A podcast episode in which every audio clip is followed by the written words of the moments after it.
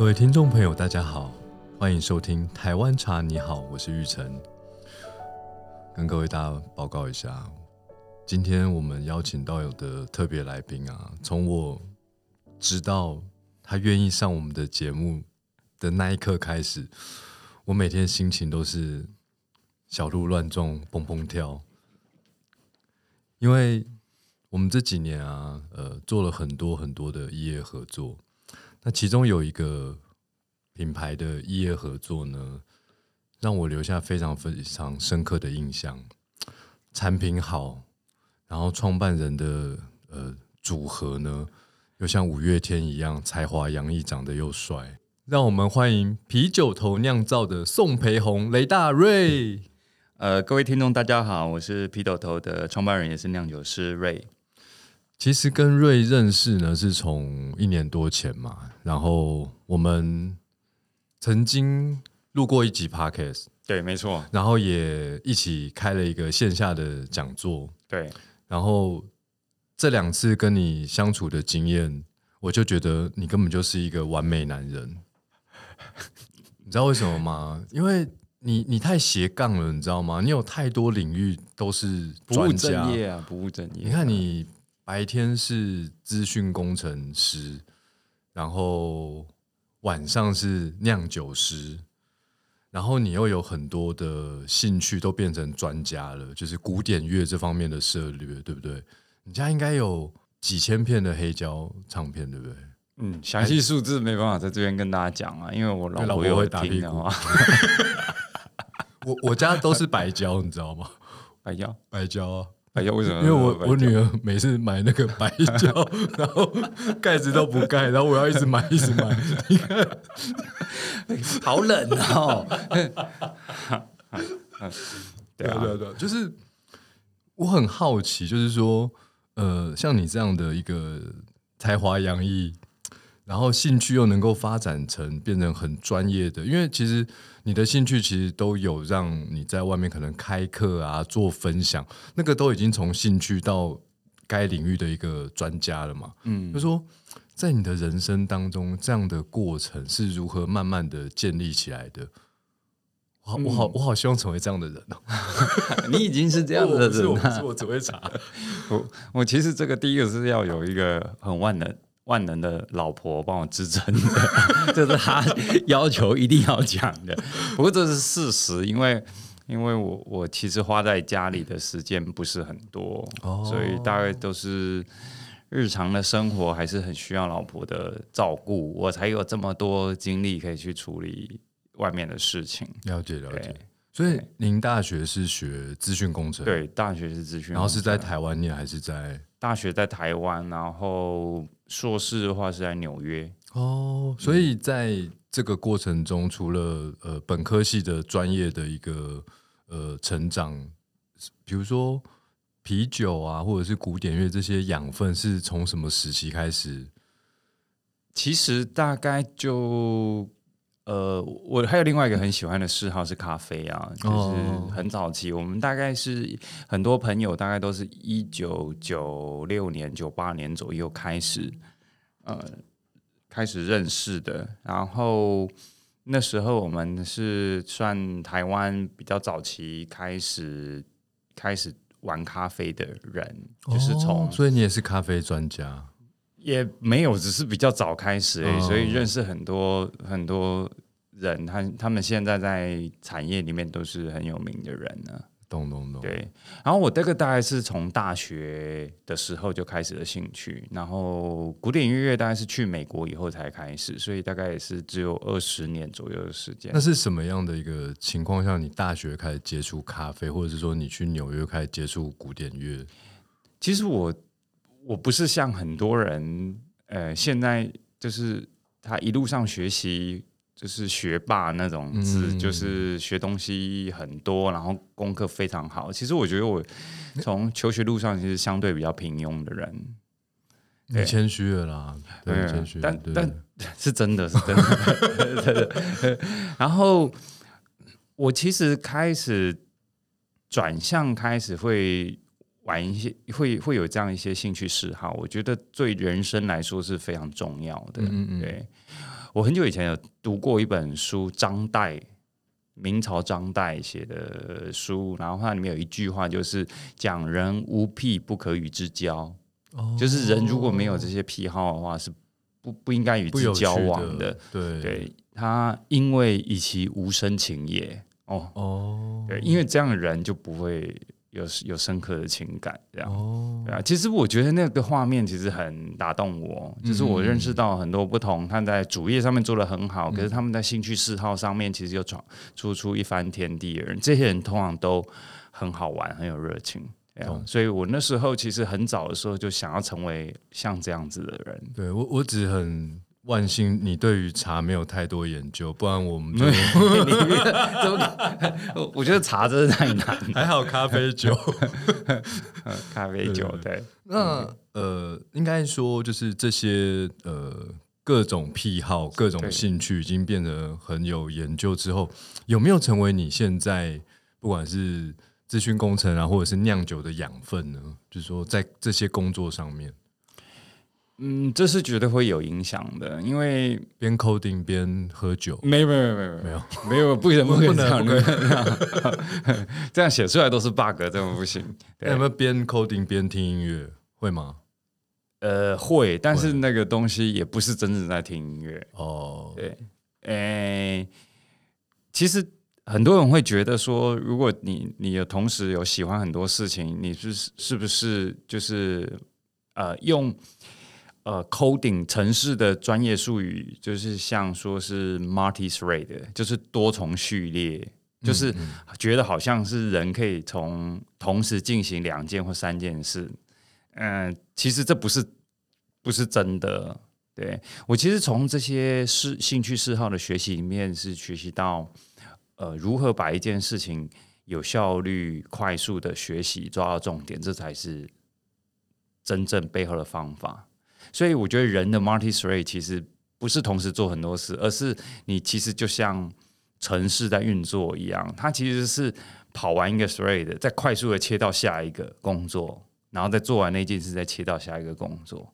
有点抽象，可是其实代表的是你要很有效率、很有规律的完成每一件事情，而呃不要没有花太多时间，这样你才有办法做很多事情。我们通常听到一些听不太。理解的东西都会油然升起敬仰的心情。我想我讲的太复杂了。没有没有，我理解我理解。OK OK。所以其实，在呃你的很多的兴趣，你觉得背后的一个支撑的逻辑，其实是资讯工程的一个运算的一个概念。呃，可以这么说吗？我我举个例子好了，因为我是学法律的。对。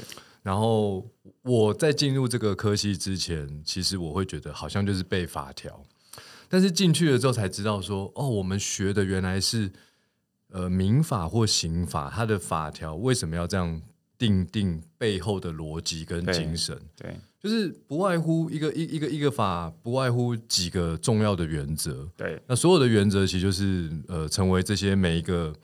呃，细节条文呃写出来的一个背后必须要遵循的，嗯哼。那所以后来呃，我从念法律系开始，第一次认知到我的逻辑被建立，因为我可能呃高中联考或大学联考，其实虽然都考的还不错，可是我觉得就是考试机器，你就是学霸，我最近很红啊。对，最近对对还好我没有念硕士，我我不用写论文。对对对，应该说。我其实以前就是考试机器，我知道怎么拿高分。可是你说很多学问背后的逻辑，其实是我进入法律系，我第一次知道哦，原来是要这样思考。那后来我在思考台湾茶的时候，因为我自己当消费者的时候，我发现很多的茶风味或者是茶的名词，其实呃太多元了。那多元到一般消费者要花很多时间才能理解。所以后来我就提出了一个。品种风土工艺的概念，就是说，所有我们喝到的茶，其实就跟三件事情有关：品种风土工艺。然后我也把大部分的茶的名字用这样的概念去命名。嗯哼，对，就是呃，可能以前呃，你喝到哎洞顶茶，可是但我这次我现在会比较啰嗦一点，叫做青贝洞顶乌龙。那乌龙就是它的茶树品种，清新乌龙，它种在洞顶。那跟这杯茶的风味比较有关联的呃工艺，我们就是叫做轻烘焙。嗯，变成是这样子。对，所以我我我我其实可以理解你说，就是你用那样的概念，然后去运作你的人生，对吧？对对。我我还我跟呃，其实资讯工程的锻炼，其实其实对我是帮助很大的，因为它就是一个 engineer，你在追寻的其实是一个科学的事情。对，就就像我回到我的我的兴趣嗜好，像酿酒，它其实再科学不过的事情，因为人类在酿造学上面的钻研已经有好几百年的时间。基本上对于我来说，以一个酿酒师的身份来说，我觉得在酿造这件事情上没有太多的模糊空间。它底背里面完全就是生物学，就是化学，然后这些东西是可以被定义的。就好像我在写 code 一样，我要先把 architecture 就整个架构抓起来，然后要确定它的逻辑是怎么样前进，然后接接下来才是把每一个 code 的部分再把它补上去，完成。我在 architecture 上面的事情，其实这在学习每一件事情上面，我觉得是共通的道理。所以你如果按照这样的方式，呃，以我的经验来说，学一件事情就会相对快很多。回到这个令赏，其实要问我说，人生是不是有什么座右铭？我人生第一次油然而生类似座右铭的东西，是我在人生买第一台摩托车的时候，我考二十八岁考上。驾照，然后妈爸妈买了一台二手的摩托车给我。那你买车第一件事情，小男生第一件事情最重要是什么？令赏，如果你买一台车，你最重要的事情是什么？你十八岁的时候，就赶快开骑出去啊！对啊，把妹啊，载女朋友啊。对啊，把妹之前最重要的第一个是要知道怎么样把车洗干净。哦，我不洗车哎，你不行。那你怎么追到老婆？我会维持车内简洁、清洁。摩托车那种，摩托车，不是新买都很很干净啊。我是二手的，我是二手的。哦，对对，所以要弄干净。对对对。其实那时候十八岁小男生怎么会知道怎么处理这件事情？我我印象非常深刻的是，我的表哥带着我洗第一次车，教我怎么洗车。但实际上，我现在记得是不是洗车的那步骤，而是他告诉我说。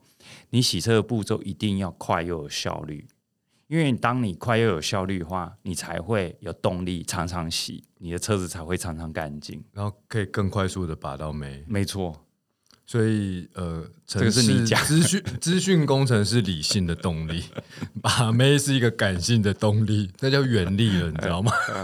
对对对，没错，就可以这么说。所以这个就是我人生我觉得第一个。产生出类似座右铭的东西，又快又有效率。嗯，对，但这个并不是牺牲，就是说你把该做的步骤给省略了，对，这样你仍然得不到你想要的那个目标。哦，了解。那雷大有没有人生嗯比较难忘的喝茶的经验呢？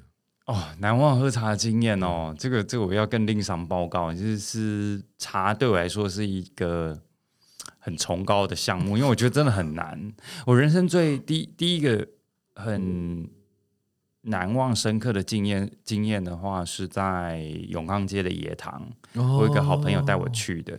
然后那天何健先生，因为令赏也认识，一定也认识，然后帮我们泡的茶，我们从乌龙开始喝。然后那天不知道怎么样，最后也喝到老茶。也大概是三四十年的的乌龙，台湾的老乌龙。当下我跟我太太坐在那边，我跟我太太喝完以后，我太太说：“我们现在如果自己在家里，能不能自己做？这样以后孩子长大，我们也有老茶可以喝。”好，就是呃，那个时间的味道存在。这个老茶里面，然后带出那种微微的酸香气，甚至带一点酸梅啊、鲜渣，然后非常丰厚的那种味道，是让我们第一次喝到老茶的人是惊艳不已。以前我在念大学的时候，我也常常跑永康街，然后野堂也是我常常去的。对，然后我觉得何健老师的那个空间。搭配他整个人的形象，没错，跟他说话的方式，然后在他端出来那杯茶，简直就是完美，就是一个很容易让呃不懂茶的人，就是开始想要懂茶，然后或者是说你可能有一点点基础，但是你又可以从他身上好像可以挖到一些呃正确的知识，对。可是后来就是我发现他那个营业时间就是很随性、很自由、自由，对对对，常常去就没没开。然后后来我就反正就是再再去找其他的一个心灵对于茶的归宿，对对对。那就说像这样的一个喝茶的经验，那呃，你平常在生活中虽然也对咖啡、对酒都有很多的涉猎，那有没有偶尔一个人喝茶呢？会吗？坦白说，坦白说，我在开始创啤酒头之前是会的。哦，我觉得对我来说，喝茶是需要一个时间。的区块，然后你要让身心灵进到那种状况，所以喝茶我是外行，喝茶没有 那个达成你那个又快又有效率的，所以这件事情，所以你就会比较少去做。嗯，因为我觉得就是现在的时间的安排其实不太允许了，对啊，了解。因为我我其实我们做金圣宇也是因为呃，以前大家对于喝茶这件事情的认知就是时间要拉很长。从准备到烧水到泡茶，然后好像要坐下来花很多时间。我自己也是喜欢茶，可是当我可能毕业之后，我就发现好难有这样子的嗯心情。好了，应该说心情真的可能不是说哦三十分钟挤不出来，或一个小时挤不出来，而是那样的心情，你要整个人慢下来，真的不容易。所以后来我们做金圣宇，其实就是希望。呃，透过一个快速便利，但是它是有质感的方式，还是能够去呈现传统茶道的一些美。那这个美，我们当然坚持是味觉上面的美，因为传统茶道有太多可以表现的。对。但是我觉得，如果要在快速的时间去展现的，应该就是味觉。所以我们就是第一个产品就是紫砂壶手冲茶，嗯，让大家快速便利的有一杯好喝的茶，这样子。那像你以前喝茶的时候，你是跟家人吗？还是说跟同事？还是？在啤酒头成立之前，啤酒头酿造成立之前，其实都是跟太太。哦，跟太太，跟太太，太太也喜欢喝茶。呃，就是我弄什么给他喝，他就喝。对，然后给简单简单的评语。那就是说，虽然生活中大部分都是一个比较快速的节奏，因为其实你蛮多重的兴趣在进行的。那喝咖啡跟喝啤酒对你来说是呃？不同的心情的时候的不同选择，那大概会是一个什么样的不同心情？呃，我觉得对我来说，喝咖啡是开始要工作之前，就要进入有节奏的工作之前做的事情。然后不管是手冲，或者是做 espresso，嗯嗯，对，它对我来说其实就很像科学实验，非常好玩。尤其 espresso 就是意式的浓缩咖啡，因为它其实是。所有的咖啡的冲煮方式里面最困难的一种哦，意式咖啡是最困难，espresso 是最困难，因为压力最大，是不是？对，它的压力可以高达，就是水压可以到达大概九巴，那几乎每平方公分是两百多公斤的力道，然后迫使热水穿过呃被压得很紧实的咖啡饼，然后最后留下来是像稠的像酱油膏般的的液体，然后很少。我听你这样形容，好有画面哦。因为你刚刚讲酒吧的时候，我根本没有办法想象。然后你说每平方公分有两百公斤，两百多公斤，两百多公斤，那我手指就会断了嘛，对不对？如果被那个力量打到的话，对。哦，然后所以这样子萃取出来，它其实是浓缩又浓缩的风味啦。那这个是在人人类的呃机械科技开始进步到我们可以自由的操纵水压力，然后控制这个。这个啊，咖啡滤器的这个孔径之后才能达到的事情。那这样子的出现，其实让咖啡有前所未有的味道。那对我来说，就是感觉上班前 K 个两杯，然后就会觉得上班对 K 个两杯 espresso 就觉得非常有冲劲，对不对？战斗力，因为很很很浓、很浓缩的、很饱满的一个能量。对，哎，然后就可以开始一天的工作了。那中间还会喝吗？中间的话不太会喝，可能就是喝一点简单的手冲，如果要的话如。果要，嗯对，那对我来说，啤酒的话是结束工作以后放松的东西哦，，relax。所以刚好这两件事情是在工作的前面跟后面，对啊。所以呃，你你会喝醉吗？因为我我我会那样问，是因为我其实是属于那种我喝一点点。我就停不下来，不是不是，我我 喝醉都是这样我子。我想停下来，但是我是属于喝一点点我就开始红，然后到那个脸啊都是红的，然后连眼球都会红，你知道吗？好像是属于身体少了一种酶去分解酒精。，对，那那你是属于你可以一直喝，我是没有没有醉过。不是不是，不 不要这样讲，这是公开场合乱讲。那个 到时候下次又被又被那个测试了。哦，没有啊，我我没有，我是父爸妈对我比较好，所以我天生是有那个酒精人的乙醇的降解酶是有的，哦所以我是怎么喝都脸都不会红。对，那我几乎也不会让自己喝到醉，我可能我我会每天如果要喝的话八，十瓶之后再没有没有。两瓶两杯就好了。对对对，最多就是这样喝所以两杯。那你平常喝啤酒比较多，还是烈酒，还是各种都会尝试？呃都有涉猎，对，哦但啤酒还是多一点。为什么对？为什么啤酒跟烈酒的？因为下台湾的话，其实大部分一年可能有三个季节都蛮热的，所以其实是蛮适合啤酒的季节。哦，所以对你来说，啤酒喝冰的，然后比较凉爽，整个对对身体的哦，对啊懂懂懂懂对。啊，所以其实你从呃很年轻的时候就，因为我们知道啤酒头酿造它其实是二零一五年成立的，对但是你可能从很年轻的时候就对于啤酒这件事情有很多喜好，那喜好你也进入了一个研究的领域，所以开始自酿的过程，对不对？嗯嗯，对，呃，我觉得身为一个 engineer，其实就是学一件事情，就是从基础开始嘛，from scratch，所以架构出来，然后学它整个运作的逻辑，然后努力把整个区块全部拼起来，然后你就好像懂了一件事情。那我刚开始对啤酒有兴趣也是这样子，然后接下来你把整个区块跟画面做出来以后，你就会想要动手做，想要知道真的做出来的样子是什么。所以我那时候就买了很多的原文书，然后就开始在家里酿造。对所以呃，接触这个啤酒也是在纽约的时候吗？还是说是回来台湾念完书回来？我刚开始接触啤酒是是在美国，在纽约。哦，在美国就就开始酿了，嗯，哎、没有，没有在美国开始喝。在开始喝。，对，那因为美国的精酿啤酒文化其实是呃引领全球呃最近这个十几二十年的啤酒浪潮的起点，所以在美国其实有夯不啷当很多精酿的小酒厂，那有好喝的，当然也有不好喝的，可是好喝的常常让你觉得哇哦，就这世界上居然有有这种风味这种东西，所以非常惊艳。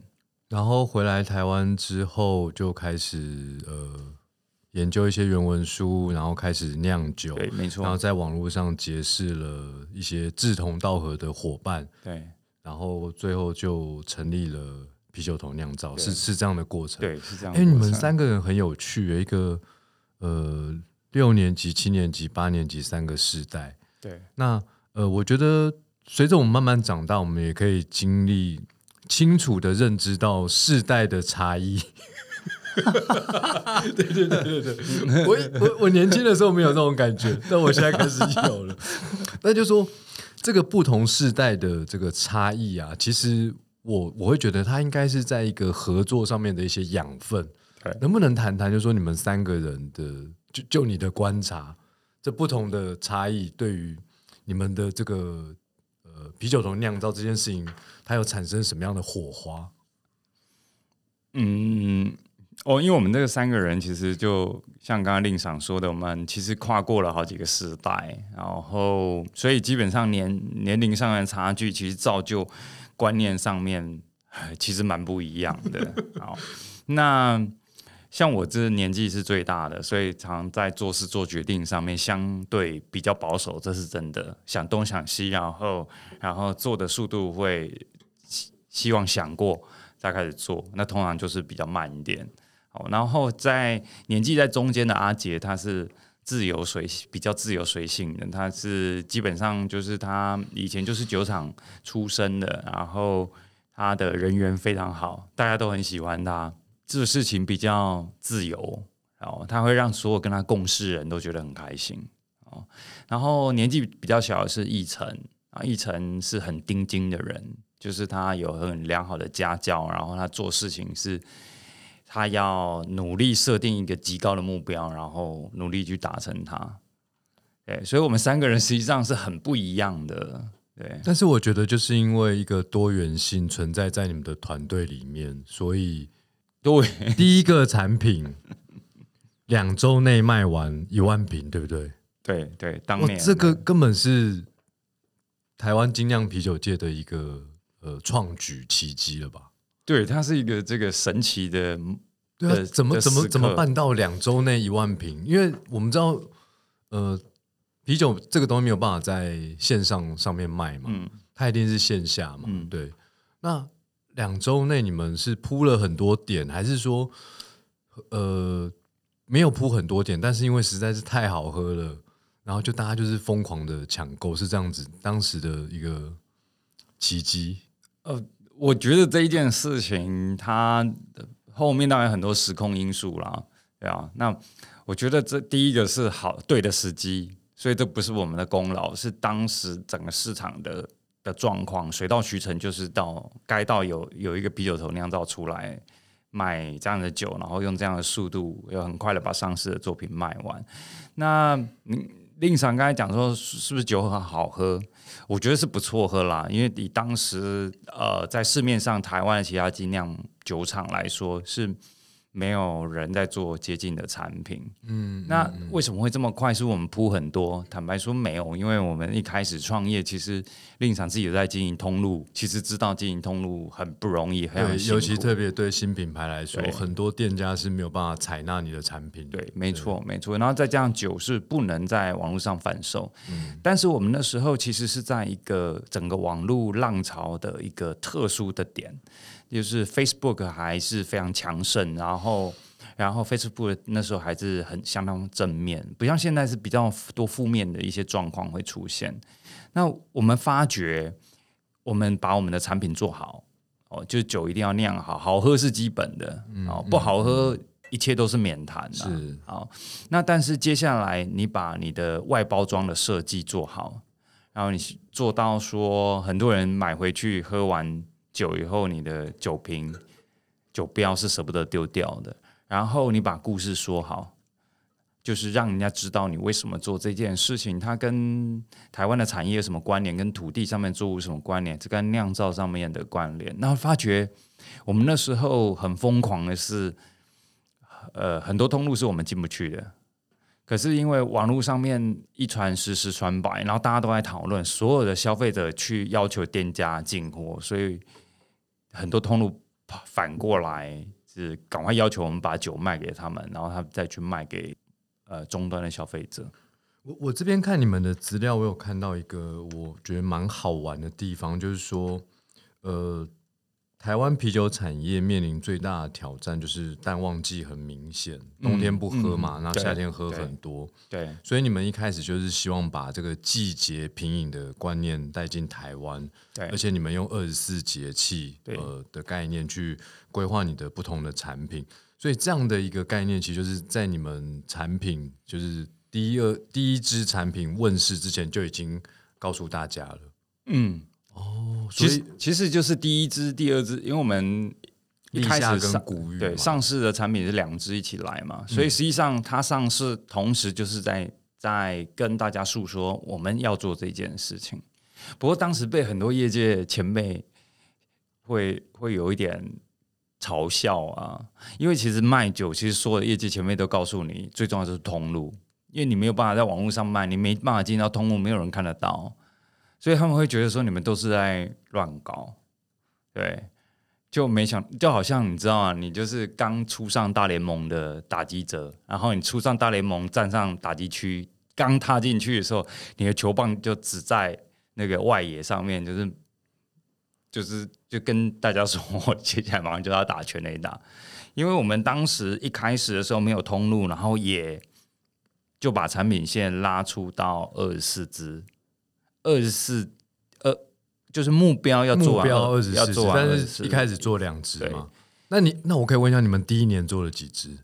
第一年做四只还是五只？哦，对所以其实因为这有一只是在非常年末的时候出的，所以其实它这是在交界的时候上市，所以所以其实这个二十四应该是它慢慢的、慢慢的，就是第一年、第二年、第三年，慢慢的随着呃销量的一个稳定，对然后你们可能有呃更多的想象力去挖掘台湾在地的各没错种食材，融入到你的啤酒里面。对而且你们是不是其实不止二十四支产品？因为有一些产品也不是以节气为诉求的，在没错包装上面。没错。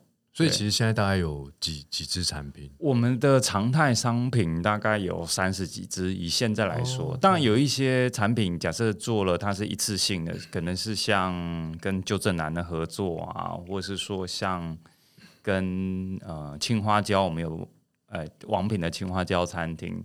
那有一些产品就是做一次以后，我们就没有再出了，就会再换那跟金圣宇的应该不会是一次性的不会合作，不会，不会 我就做球给你打，不会不会不会，还还还还会有继续，还有继续我们再一起各位听众。朋友，我们和啤酒头合作的两支酒，一个是呃雨水哦，它是金萱，然后另外一个是立冬哦，它是用铁观音，是用这两款茶。对我一直很想把这两款茶，对不对，寄给那个大陆的那个周冬雨，你知道吗，又有立又有又有冬又有雨，对不对？搞不好他一喝，对不对？然后就有道理，对发一下那个对微博就对对就发了。就发了。OK OK，然后我觉得其实蛮有趣的，因为其实很多事情就是，当你是第一个的时候，一定会有很多人说你不行，但是一旦用一个很坚定的信念，而且用一个很好的思维，我我所谓的思维，应该不是说呃。在在消费端来说，其实你们卖的不只是酿造里面的东西，而是你们对于精酿啤酒的想象，它是要符合节气哦，用这样的概念去品饮的，对然后要用台湾在地，而且你们希望你们的酒瓶是可以成为一个呃纪念品好了，嗯反正就是不要喝完就丢掉。嗯这跟我当初用那个塑胶瓶有有一样的 真的真为什么？分享一下。因为在金圣宇出现之前，台湾的饮料不外乎就是纸杯或塑胶杯嘛。对然后我当时一直想要帮台湾茶找到一个定位，那这个定位不是说是一个非常昂贵的定位，而是呃，古人说开门七件事嘛，嗯柴米油盐酱醋茶。嗯，那前面六件事情就是温饱，对。那茶就是一个温饱之余再来喝的东西，所以它本来就是有一点点呃奢侈的感觉。但是我希望它的这个奢侈又不要过高，但是它又必须要有奢侈感。嗯，所以我希望大家从视觉上面就呃跟人家长得不一样。哦，因为如果你用塑胶杯或纸杯，不管上面的印刷设计再怎么厉害，可能也不够的直观说啊它不一样。嗯哼，所以我当时就参考了很多矿泉水的品牌的这个瓶子，然后我就发现有一个牌子的水哦，其实不是很好喝，但是它一瓶可以卖两百，我觉得它一定有什么这个这个造型一定有什么它的魔力，然后我就参考了 VAS，嗯哼嗯，然后就去开一个模。然后你知道，在二零零九年的时候，我们去找那个模具厂啊、塑胶社出，他们说：“你你你真的要开吗？你现在只有一家店呢、然后对你你这个模具开了好，它是一个费用，可是你知道一次生产就好几万只，你用得完吗？”我是没有像阿杰说那个给我一年，我一定卖得完一万瓶，但是我我我没有想那么多，但我就说尽量嘛，因为我对觉得如果你不那样做，你就没有办法达成那件事。对，所以应该说一开始，呃，我们也没有什么财务测算啊。我创业的一开始简直就是一个傻劲就做了，但是后来就发现，哇，那些瓶子再来我的店的时候，真的，我我到底要放在哪里？因为就是上百箱，你知道，但是真的花了很多年时间才把第一批的瓶子用完，但是确实就是那个瓶子让很多人虽然只有来过金圣宇店面一次，但是他记得，因为他就觉得蛮不错的，因为我们把那个我们还特别把那个塑胶设定的很厚，那个摔不破了。一般塑胶瓶捏捏得下去吗？我对们第一代的版本是你根本捏不完全捏不下去。是后来才开始做一个轻量的改变。嗯嗯，对对对，我觉得这个 idea 真的很棒，你就是做出一个你品牌的精神、独特性在那个明星商品里面。哦，所以你们的产品在这些年将近七年的时间，其实有在全世界各地为国争光，对不对？啊，就就出口有到不同的地区去，而且有很多比赛。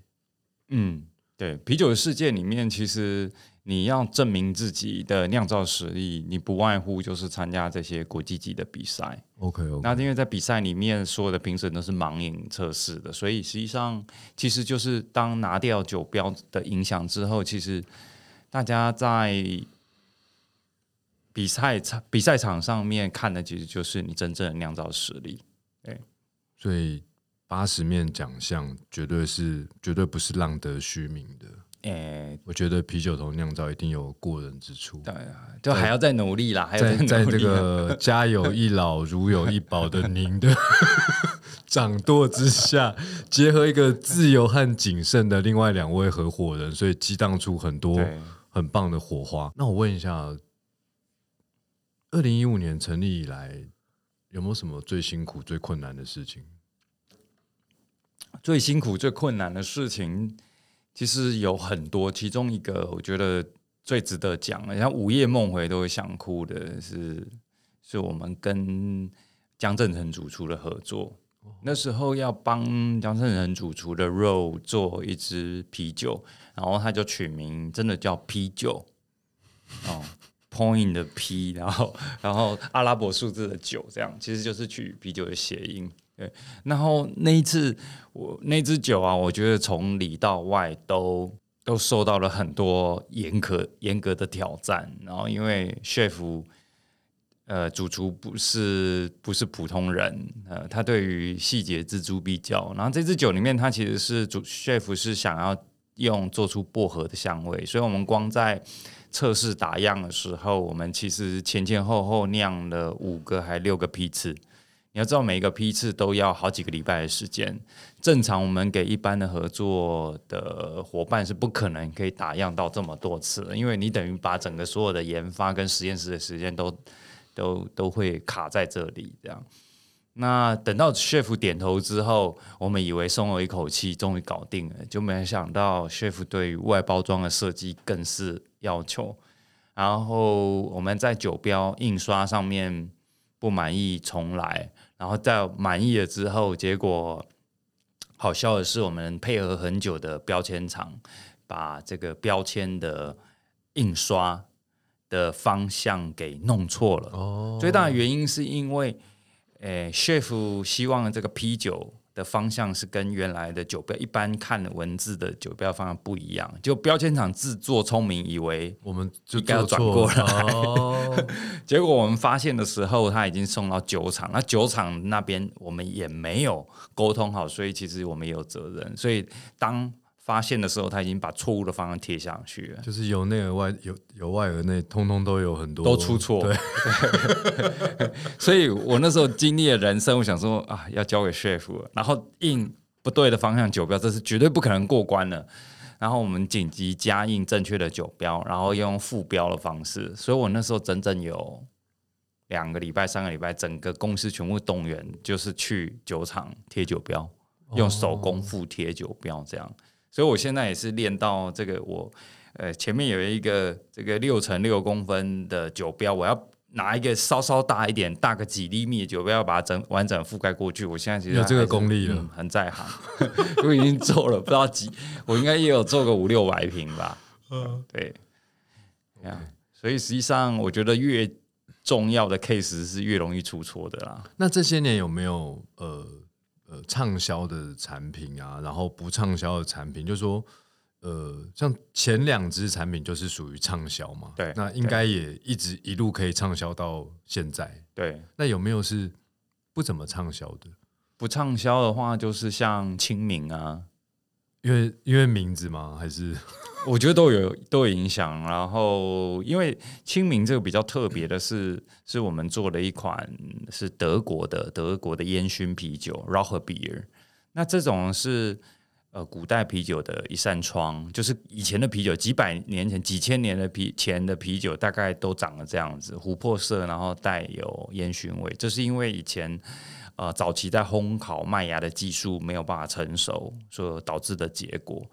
那我们是把这里面的烟熏味，呃，换成台湾的艾草，所以我们是烧了台湾的艾草进去，然后也符合在清明时候你要缅怀祖先，那你常常会在在墓前呢烧这样子的东西，冉冉的青烟。但是那个味道是不是不讨喜？还是说什么原因？其实适度的比例是讨喜的哦。那实际上，因为这个酒的实验是我做的，所以我那时候在实验室里面，其实做了前前后后做了好多个批次，我们也抓到了艾草该烧的量。然后接下来我们从实验室要进到酒厂做 mass production，然后在酒厂里面，因为酒厂的发酵槽都是。不锈钢金属的，所以我们就想说，我在实验室里面，我们是用了玻璃的，所以我们实际上是在外面烧好再加进去。就我们就想说，那在酒厂里面，我可以直接在不锈钢槽里面烧啊。好，就在里面烧了之后，万万没有想到，整个那个艾草产生的烟的量，其实远远超过我们的预期。嗯，跟你在实验室做小批次是不一样的。好，但是当天当天烧完以后，混合完了以后，我们酿酒师当场喝，觉得味道很棒，好，就有达到我们要的那个比例。结果好死不死，酒厂那一次就拖了多拖了三天才排到装瓶的时间。所以你想想看，那个烟烧在槽里面，那个槽的最上面有一个我们叫 head space，就是有一个空间呐，就是酒不可能全部装满嘛，它可能百分之十的空间是。是在最顶端，然后烟就会聚在那里，然后经过了三天的等待，那些地方的烟就慢慢的沉下来，然后然后接着就装瓶，嗯，结果装瓶以后，因为那时候我们卖的酒卖非常好，几乎都是直接从酒厂就直接出去，甚至不会回到台北这边的仓库里面来，就卖完了。结果我后来出去之后，我很兴奋，期待我们端出了一个绝对可以。对得起酿酒师身份的作品，那个祖先，结果网络上面大家喝了以后一阵骂声啊啊，说这个很奇怪，这个喝起来为什么有烟蒂泡水的味道？然后有些人说那个瓶盖打开，感觉有一阵烟飘出来，对啊，然后有祖先来的，对啊，然后有人在喝啊，有人说他喝了一口就想到天上的阿妈这样。所以就是很很惨，真的很惨。我们被我骂死了，很多人骂我们是垃圾酒厂，这样乱出一些那一次的那个产品。但是后来应该就优化了嘛，就没有这个问题了。对，但后来没人要买了哦，因为第一次就吓呆了这样子。后来 这就变成我们的 呃销售，其实一直。就那一只，就那一只，印象最深刻，印象很深刻。那除了呃立夏谷雨这种明星商品，还有没有什么是超棒的？就是一推出，然后就呃市场就一片叫好。哦，春分小满，春分小满，对对。我以为你会说那个 雨水，好雨水，雨水是不够密，雨水是我们非常稳定的。销售产品啊，也很棒。那春分小满为什么会大受好评？其实这两两款其实都带着些许甜味的酒。哦，对。那其实，在在它出来的这个时候，当时其实市场上面有带些许甜味可以来做甜点酒的啤酒，其实很少。对对。所以某种上，它也填补了很多女性朋友需要这种。啤酒懂原来的啤酒其实男性客人为主，然后春分小满就变成哎，你们让很多女性也可以享受到好喝的精酿啤酒。没错，对，他们原来不喝，然后因为这个东西也跨入了精酿啤酒的领域。OK OK，那经营到这个第七年嘛，第七个年头，对，第七年。今年有没有什么大计划？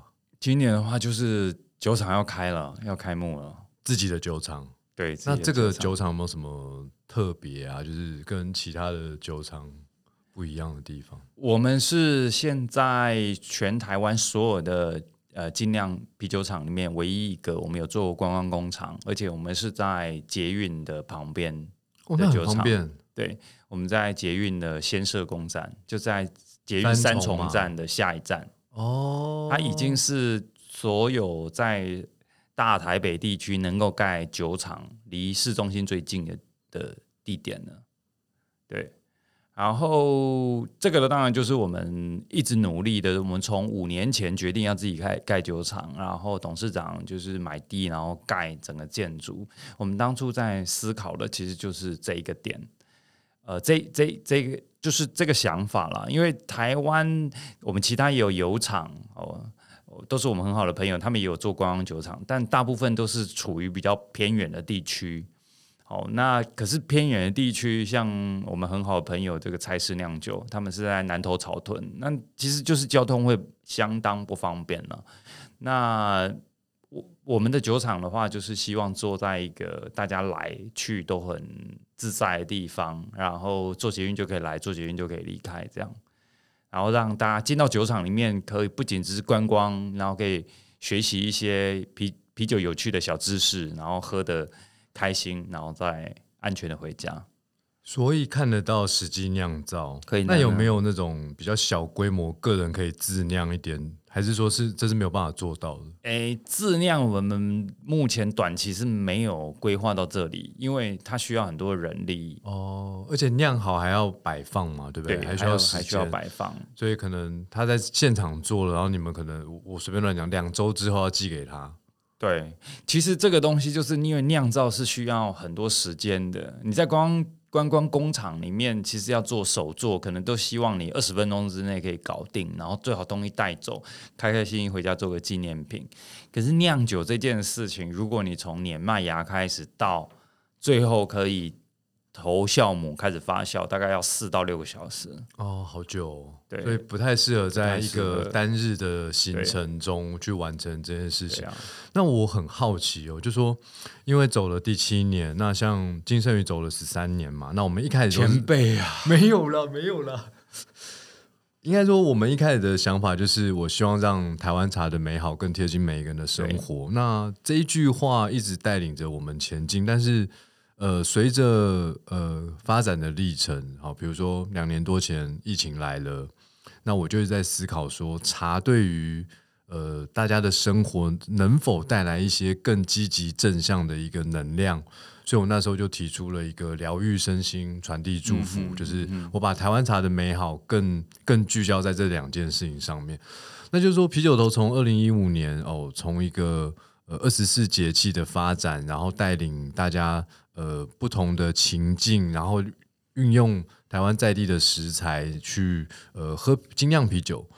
那到了第七个年头，然后又配合一个五年前的一个大计划的诞生，你的愿景是否有更更呃聚焦在新的哪一块？这是我很好奇的地方。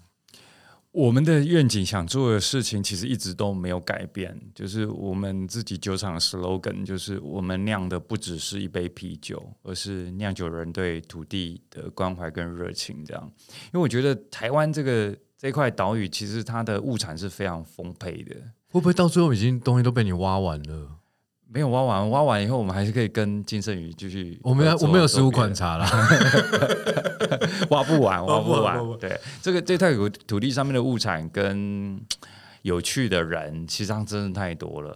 我不觉得会有到枯竭的那一天。了解了解。那最后可不可以问一个问题，就是经营啤酒头酿造最大的快乐是什么？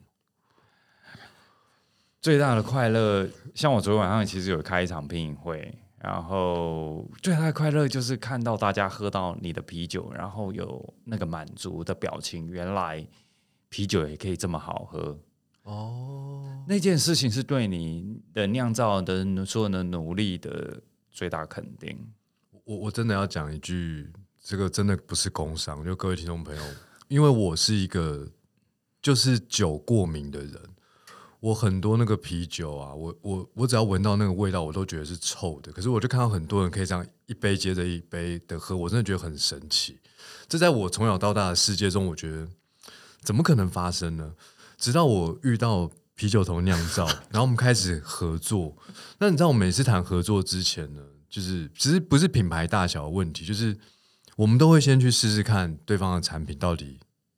可不可以接受？我觉得这基本的嘛，就是我要推荐的产品，我自己一定要喜欢，而不能用一个很低标。因为哦，啤酒头酿到现在在市场上非常的成功，然后我我们不会用这样的角度去思考这个合作。